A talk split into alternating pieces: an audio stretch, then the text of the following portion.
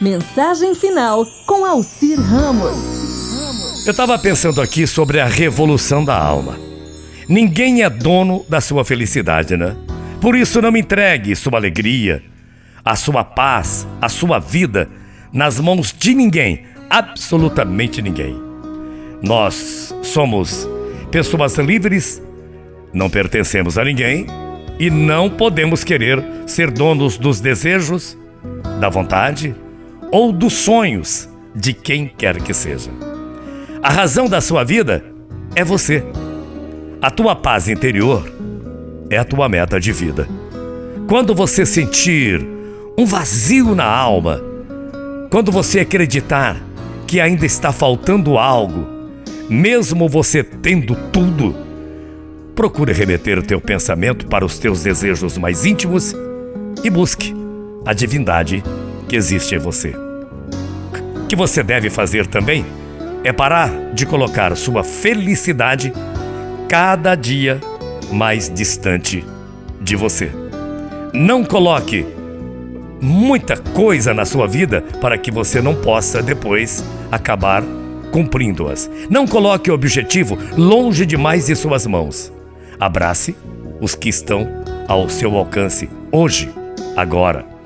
Se você tem algum tipo de desespero por problema financeiro, problema amoroso ou um problema de relacionamento familiar, busque em teu interior a resposta para a sua calma.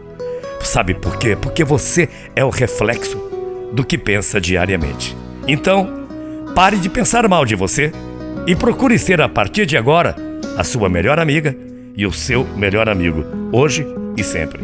Sorria, que sorrir significa aprovar, aceitar, felicitar.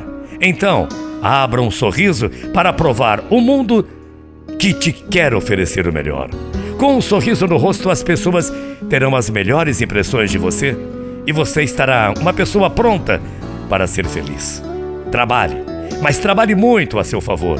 E pare de esperar a felicidade sem esforços. Pare de exigir das pessoas aquilo que nem você conquistou ainda na sua vida. Critique menos e trabalhe mais.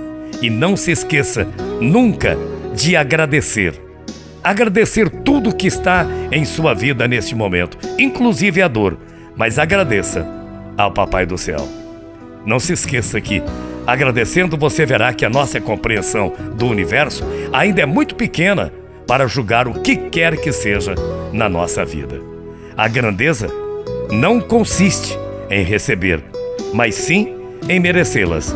Por isso que você sabe que a arte não reproduz o que vemos, ela nos faz ver os detalhes da vida.